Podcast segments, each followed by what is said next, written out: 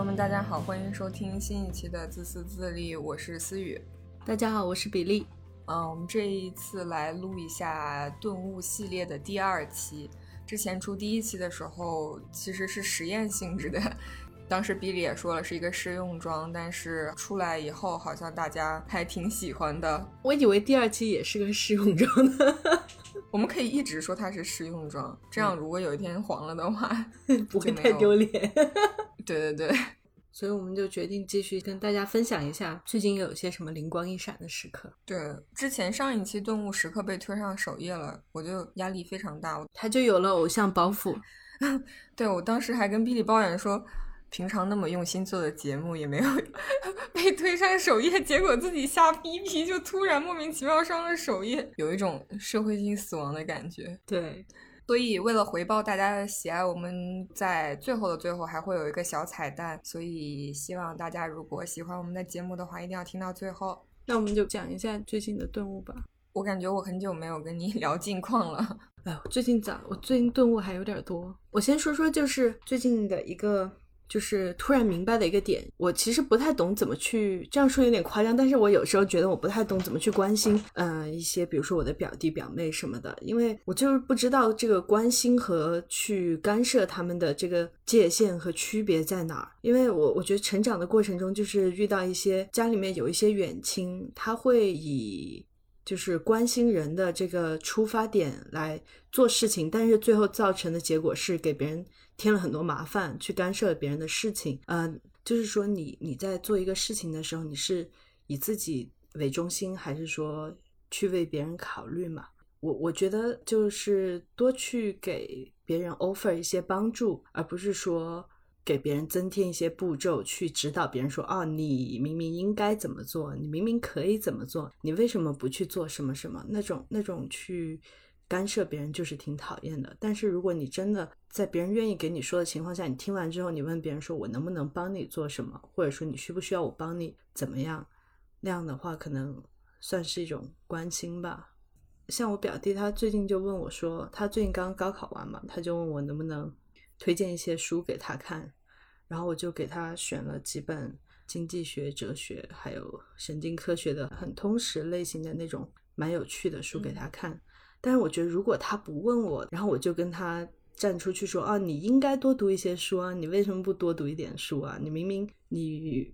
本来可以用你的假期去多读一点书的，那就是很让人讨厌的，就是很没有同理心的一种做法嘛。”孔子都说了不困不起，我们国家最伟大的教育家都不会追着人去给人家上课，或或者说因为比如说看到一个人很愚蠢，然后我就觉得啊，我有责任去开化他，就是孔子都不会这样子啊，就是你你只能帮助到说他内心自己有了想要求助或者是想要改变想法的人，然后那个时候你才能去接过来他伸出来的手吧。对，因为我觉得很多时候有的人他给别人的意见。就是你仔细听完他所有的步骤，就是很上帝视角，然后就在说别人如何如何做的不对，而没有去想说实践的过程中，那个人那个要真的要去解决问题的那个人，他要承担的东西是很多的。你能不能在某一种程度上帮他承担一些？如果都不能帮他承担，去在那边指指点点，就是就是干涉，就不是关心。在我看来是这样的。嗯嗯。然后最近的还有一个顿悟是，我突然掌握了一个诀窍，就是说怎么识别和破解一些一些贩卖焦虑的套路。我就发现，如果如果一个东西它是用只有怎么怎么怎么样才能如何如何这种句式，都非常值得警惕。就是当你看到这种，你只有。比如说上某某补习班，你才能高考取得成功；或者说你只有在三十岁之前生孩子，你的 身材才能恢复怎么怎么样；还有你只有掌握自己的体重，才能掌握自己的人生。这种句式的基本上都是一种，就是它背后贩卖的肯定都是某种焦虑，然后要通过这个焦虑来给你兜售一些产品，让你觉得买了那个产品就能解决你的焦虑。这是讲怎么识别这种焦虑嘛？就千万不要让自己相信他的这个句式。我去年看到过的一句，就是让我觉得最感动的话，是在一个就是 D K 出版社出了一个呃有点像百科全书式的那种那种书籍的启蒙的系列，我给思雨安利过。然后我就我买了一本是讲那个 ecology，就是生态学的。然后那个那个书里面就会讲很多动物是怎么相互依存，然后在自然界里面很多不起眼的东西是怎么相互关联的。然后它里面就就引用了一直在英国做这种自然类的节目的一个老主持人叫 David Attenborough，然后他的原话就是说，这个地球上有四千八百多万种生物，也就意味着有四千八百万种对如何活下去这个方式的解决方案。所以，怎么样生存下去这个问题绝对不是唯一的。但是现在我们反过头来看，这个社会上就有一些观念，就想把大家都装进同一个套路里，要告诉你说，你只有那一种方式才是符合规定的。才是对的，然后你就会很担心自己做的方式是不是不对，是不是很很离经叛道，很和别人不一样，很危险。但其实真的不存在的。你放眼自然界去看一看，就是每一个人、每一种生命形态，它都会有各种各样的方式、各种各样的形态来活下去。就这个这个宇宙本来就是一个，就是一个允许多样性存在的场所。所以，我觉得我们不要去人为的限制自己，也不要去服从那些只有才能这种句式的规训。这是最近的一个顿悟。然后最后一个顿悟，我觉得与其说是一个顿悟，不如说是一个最近的觉察吧。因为我觉得我还没有完全想通这个问题，可能以后如果想通的话，可以再说一次。我不知道大家有没有人就是很受自己的害羞的性格所困扰，我就还挺受自己这个性格困扰的。我就直到现在吧，我觉得我能够在人群里面就是很理直气壮的大声说话的时候很少。我就很好奇，为什么有很多人能够用那么确定的语气去说很多话，真的做不到错误的话。而且我会那种，就说话说多了，我会突然就会，就如果大家的注意力突然都在我身上，我会不自觉突然就脸红或者耳朵红，觉得不舒服、不自在。那不是很可爱吗？我真的还挺受这个东西困扰的。就比如说举一个例子，之前我们做播客，其实很多时候做出来，我自己是挺喜欢的，但是我不好意思分享，我就。一方面觉得，呃，可能比如说发在朋友圈，很多人并不是我们的受众。然后另外一方面，我会觉得我自己说的很多话其实并不严谨，我觉得讲出来可能别人会觉得。这这算什么？挺可笑的那种啊！然后同时我还会觉得，就是有的时候听到了别人好的反馈之后，我会有一种偶像包袱，就怕下一期 到时候做的不好了，怎么怎么样的，会不由自主的把别人的好的反馈反而当成了一个负担。然后呢，如果是听到一些不好的反馈的话，又又觉得很容易灰心丧气之类的。然后最近我看 Netflix 上一个我很喜欢的一个网剧，它叫 Feel Good，它里面就是。讲加拿大那个喜喜剧演员，上期我们聊喜剧的时候也讲到他，就那个 May Martin，这 Feel Good 是他一个半自传式的喜剧嘛。然后里面 May 有一个很奇怪的室友叫 Phil，然后这个人呢，他小时候在好莱坞长大的，就周围都是一些很浮夸的人。然后这个 Phil 又有点古怪，又有点可爱。然后他就讲了一个故事，他说。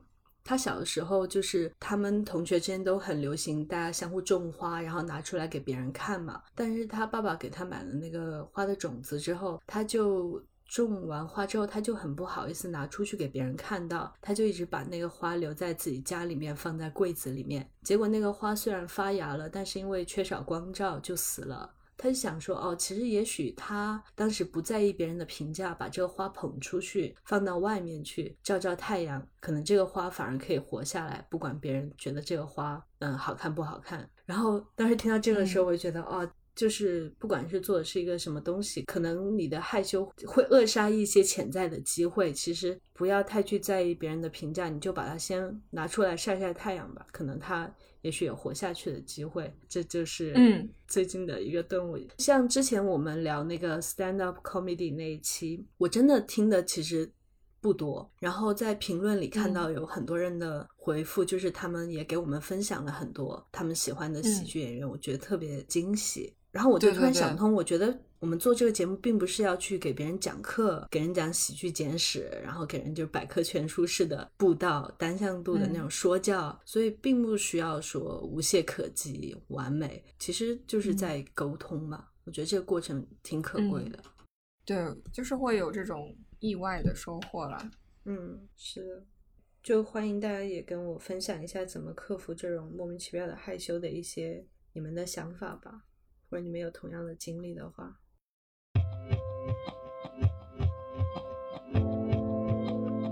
嗯，所以你最近生活有什么变化或者什么新的感悟吗？过去一两个月里面，我的生活和工作上各发生了一个小的变动。然后这两个变动，当我回头看的时候，发现他们有一个共同的主旨，就是生命在于折腾。我不知道有多少人跟我一样，在成长的过程里，啊，无数次的听到，不管是从父母那里、从老师那里、从身边的人那里，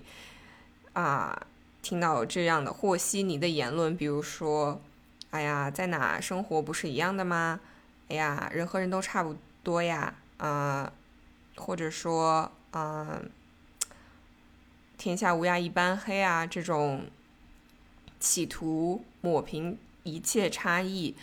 啊，然后来让你啊接受一个不那么好的现状的这种一种言论，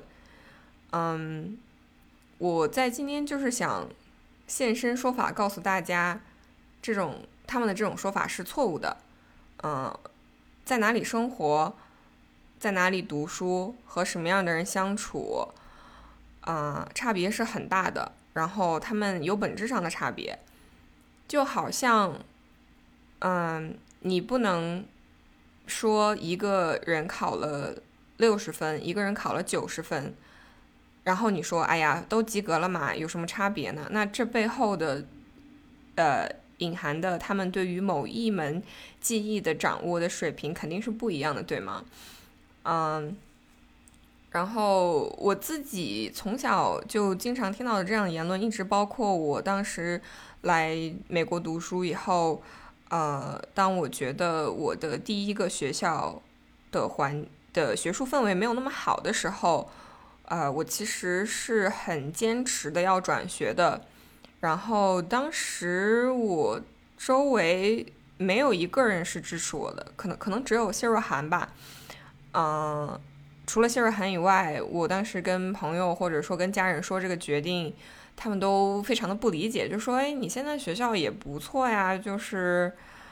啊，你折腾这一圈干嘛呢？反正研究生不就是两年就读完了吗？”然后，但是我当时就真的觉得，呃，但最终的。结果就是，我还是固执固执己见，不怕麻烦的，呃，又重新走了一遍申请流程，呃，然后最后也成功的转学到了一所呃我更心仪的学校，呃，等到了新的学校以后，我真的每一天都非常快乐，就是当我回头看的时候，嗯，我会觉得这个选择做的真的是特别对，我甚至恨不得就是。在这个学校里面重新读一遍本科，嗯，我说这个其实不是想要说，呃，排名好的学校就是一定更好，而是说我的意思是，如果当你处在一个环境中，然后你持续的感觉到你和这个环境是格格不入的，并且，嗯，你觉得你的这个环境里面绝大多数的人，啊，并不能给你带来就是。呃，鼓励或者是说激励你想要变得更好的一个动力，而是你觉得他们是一个在下沉的状态，而你而你啊，并不想要和他们一起沉下去，哦，那么你就不要听这些啊所谓的噪音，或者是过来人的意见，啊，你就按照自己的这个直觉去不断的调整自己的方向，然后不断的努力，一直到把自己放在一个。你觉得你很喜欢的、很舒适的环境里面，我记得之前啊，有一个看到有一个人开玩笑说，怎么网上大家都在说要走出舒适圈，嗯，但谁能告诉我怎么是怎么进入舒适圈吗？呃，然后我觉得根据我的观察，可能生活里面。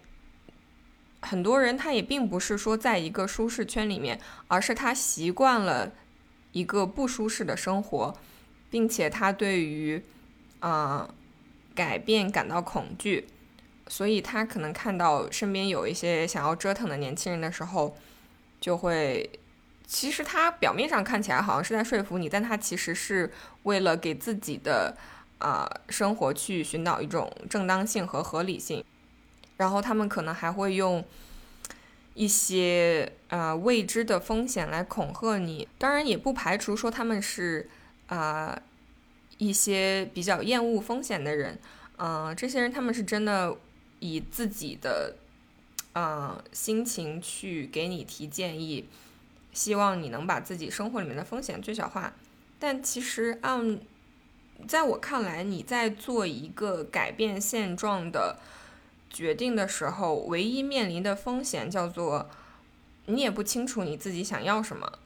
就是你可能只是觉得你不喜欢这个现状，但是你并没有从中归纳出原因，然后你也没有去了解这个世界的正态正态分布，就是你也不知道你所期望的一个更好的世界是不是真正的存在。嗯，世界这个词在这里可以用任何具体的词去替换啊，比如说学校、工作啊、啊、同事啊、恋人啊，不啦不啦不啦。那我觉得就是。啊，这个东西就是说，你还是要去做足功课。呃，这些是不可以偷懒的。就是如果盲目的孤注一掷，呃，我其实也并不是很鼓励这样的操作。嗯，因为毕竟人生的所有的后果都是要你自己去承担的。嗯，还有除了我刚刚说的那个风险，其实它是一个可控的风险。嗯，还有一个就是你不可控的风险，比如说，嗯、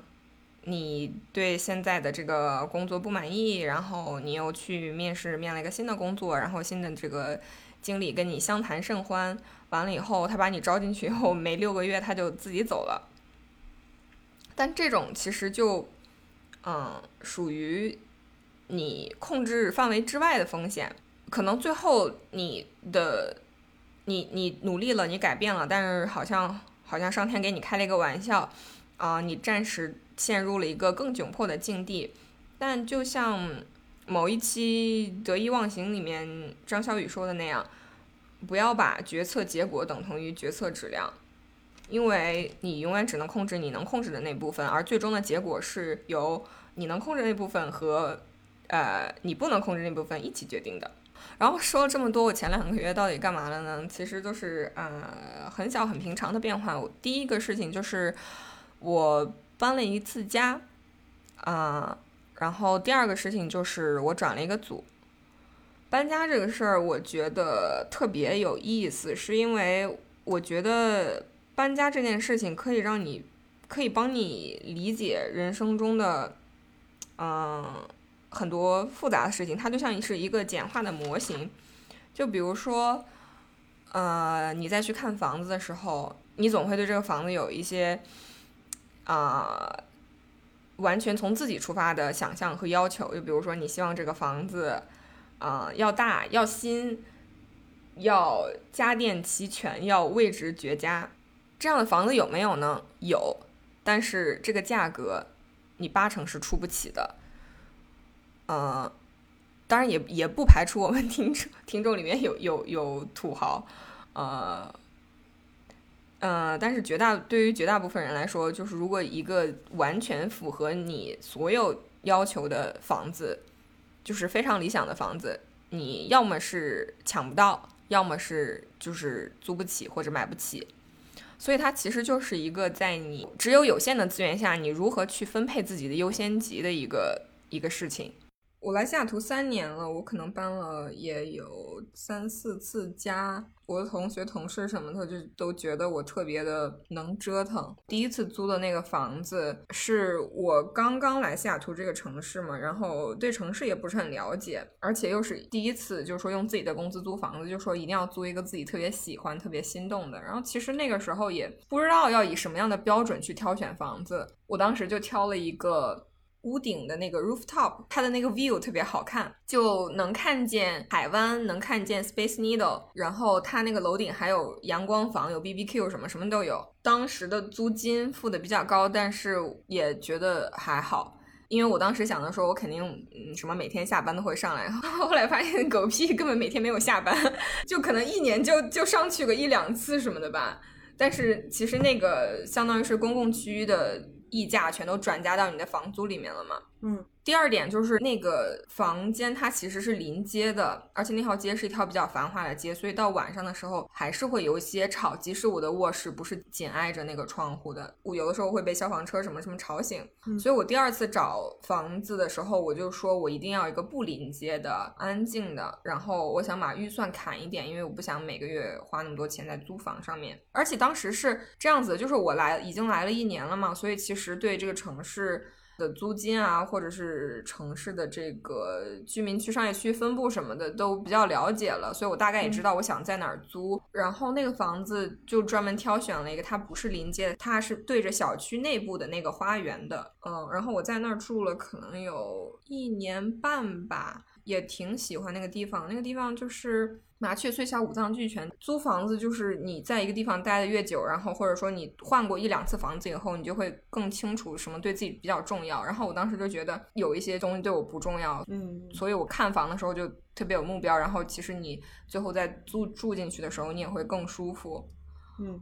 然后我这次搬家其实有两个原因，就是一个是因为我那个房子疫情期间降价，所以我觉得楼里搬进来一些很奇怪的人，嗯就是有的时候他们会傍晚的时候吸大麻什么的，然后那个味道就会飘到我从窗户里飘到我屋子，然后那个味道就很恶心。嗯，还有一个就是我知道你当时你们澳洲是疫情期间租金会有补贴的，对吗？。对，补贴很多。会会降价什么的，对，但其实美国没有，它只是说你不可以涨价什么的，但实际上那个房子，比如说我掏两千，但它当时其实已经跌到快一千这样子，但是小区也不会还给你那个钱，然后一直直到我要续约的时候，小区就给我发了个邮件，说什么今天特价，今天大优惠，说你可以按照原价续租。我想说，你他妈当我是傻子吗？我我就说你这个市价现在比我付的租金还低，你你让我按原价续租，还跟我说这是优惠，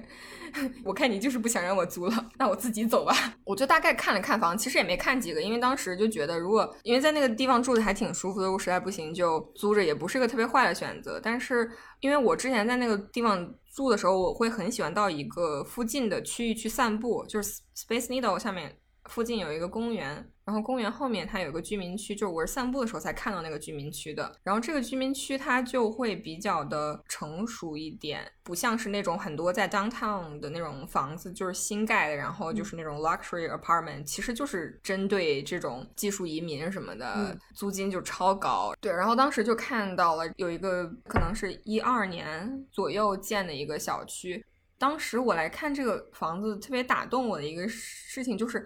不管是我自己的小区，还是我去看的一些小区，在疫情期间，没有哪个小区说像这个小区一样，每在每一个重要的出入口，它都安了那种自动出洗手液的那种机器，就只有这个小区安了。嗯还有一些，比如说你去走它的楼梯的时候，它的楼梯非常的干净，嗯所以当时我就觉得这个小区它虽然外面看起来非常的其貌不扬，但它是有人在好好打理的。嗯而且还它还有空调，但它其实反而还比我原来住的那地方低，所以我就搬进来了。然后其实搬家的时候特别痛苦，就是非常明显的感觉到自己老了，因为你每次搬家，你那个 痛苦的程度是不一样的。嗯我刚来美国的时候，我第一年就是提着两个二十八寸的行李箱。在一年之内从佛州飞到华盛顿，然后又飞去伊利诺伊，嗯我自己完全不觉得累或者折腾什么什么，但是我同学听到我这样的话，就纷纷竖起大拇指，就觉得我很能折腾，就很有 respect 什么的。但其实我自己完全不觉得。嗯那个时候，因为我觉得那个都是值得的吧。比如说，当我发现这个新家的那个洗碗机比之前那个洗的干净的时候，嗯，就这种时候就觉得，哎，我搬家好值呀。嗯还有就比如说。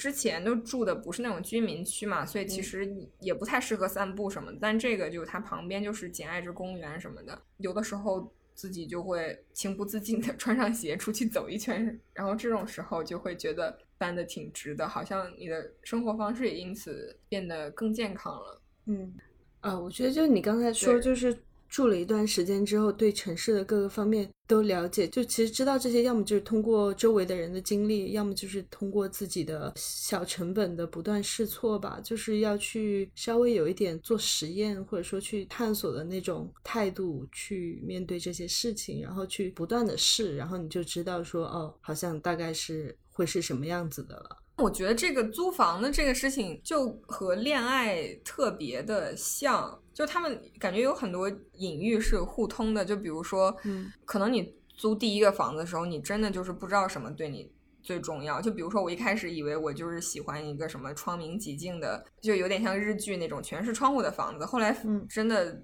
当时短暂的。住过一两天那种房子，说太他妈冷了，而且贼吵，你知道吗？然后就说不行，我租房的第一要立刻就换成了要安静的房子。嗯然后之后哎，你你会越搬家，你会越了解说自己需要的是什么，就是会免去为一些你并不需要的东西付费。再比如说，你看房子的时候，你喜欢的房子总是比你的预算会多一点点，这种事情 是的，对，所以就觉得还挺好玩的。而嗯且就是你因为懒啊，或者怕麻烦，或者怕折腾什么什么的，你嗯可能一直就会在第一个房子住下去。那可能，嗯，你就会觉得可能所有的房子差别也不大，或者是怎么样，你就会这样麻醉自己。嗯 但实际上，我觉得住在不同的地方，幸福感是差的是很大的。而且我觉得不同的房子真的会影响你的生活方式和你的心情。然后你要不要接着说一下转组的事情？对我，我我最近折腾的第二个事情就是我转了一个组，嗯就是我们在第一期顿悟时刻里面聊了一段我在职场和某一个就是形式比较有问题的 manager 的一个对话和处理方法嘛。但是我比较想要澄清的一个事情就是说，你如果遇到了什么不好的事情，是因为你没有用最好的策略或者用最好的方法。我我并不是想传递这个理念，因为我觉得生活它并不是像那种什么爽剧里面的那种通关升级的故事，很多嗯时候。就是打在一些你身上随机的事情，然后可能你的人生阅历或者经验没有到那里，我不会觉得这个是你的错，就是慢慢的学习。但是如果大家在真的在职场中，呃，遇到了一些不好的老板，然后可能觉得自己没有处理的很好，我觉得也不要太把这个事情怪在自己头上，也不要太介怀这个事情。反正就是给自己争取一个比较好的环境，嗯这个是最重要的。如果你觉得你现在的这个环境不好，你就换一个环境，因为我觉得人常做的一个事情就是去低估一个环境能对我们造成的影响。嗯但其实环境真的是大概决定了百分之八十，就比你主观的努力决定百分之八十的时候这个事情会怎么的发展或怎么的结束。嗯如果你在任何的环境中，你觉得这个环境是有问题、是有毒的话，你可以选择以你的一己之力去对抗它。但如果你觉得太累了或者没有必要，就是你你是可以选择退出的。然后这个基本上就是我上个月为什么会说要转组，就是因为嗯，我觉得我跟那个 manager 也沟通过了，但是我并没有看到他那边有什么本质上的改善，而且和他合作的这种不愉快是每天都要发生的嘛，因为我们每天都要在一起开进度会啊什么什么的。然后到后面的话，一度就是每天早上睁开眼睛，我就想，就是我的意识被唤醒以后，我想到说我今天要和他一起开会，我就非常不开心，我就是完全不想上这个班，我就觉得我人生为什么这么痛苦？后来我想说，没有必要啊。给我发工资也不是他，是我们公司啊，那我换一个组不就行了吗？嗯，其实也也可以跳槽，跳槽也是一个选项，但是就是说，当时我觉得最快的方法就是换组。西雅图的夏天马上就要到了嘛，我不想在一个这么美丽的季节里面每一天都不快乐，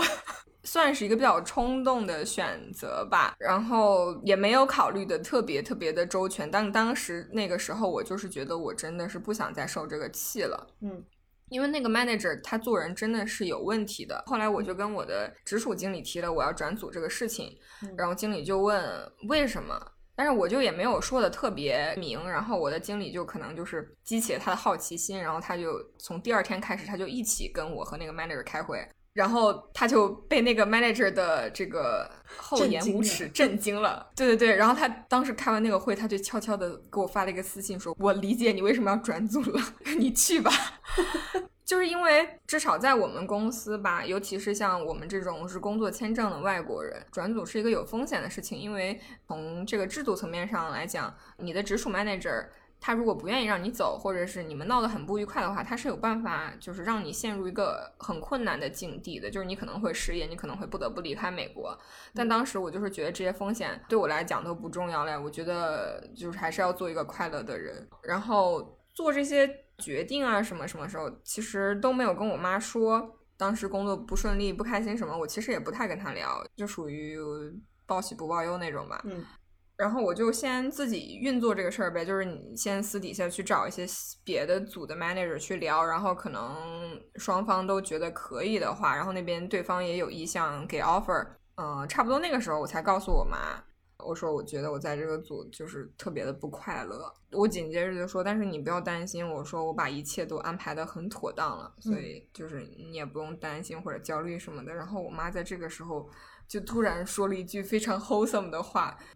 其实我的预期是他会会就是会比较负面的说，哎，你又瞎折腾啥呀？在原来那个组干不挺好的吗？什么叭叭叭。嗯。结果我妈当时完全没有朝那个方向走，我妈直接说了一句，没关系啊，就算。你没有全都安排妥当也没有关系，有的时候肆意妄为一点也不打紧。然后当时我都懵了，我就想说啊，他是在拍什么隐藏摄像机吗？然后我当时就觉得心里特别特别的暖。嗯，但是我想提一嘴的就是说，我觉得我妈是一个非常神奇的存在，就是可能如果只听刚才那个对话，大家就会觉得她特别的开明或者特别的怎么样，但其实她也不是的。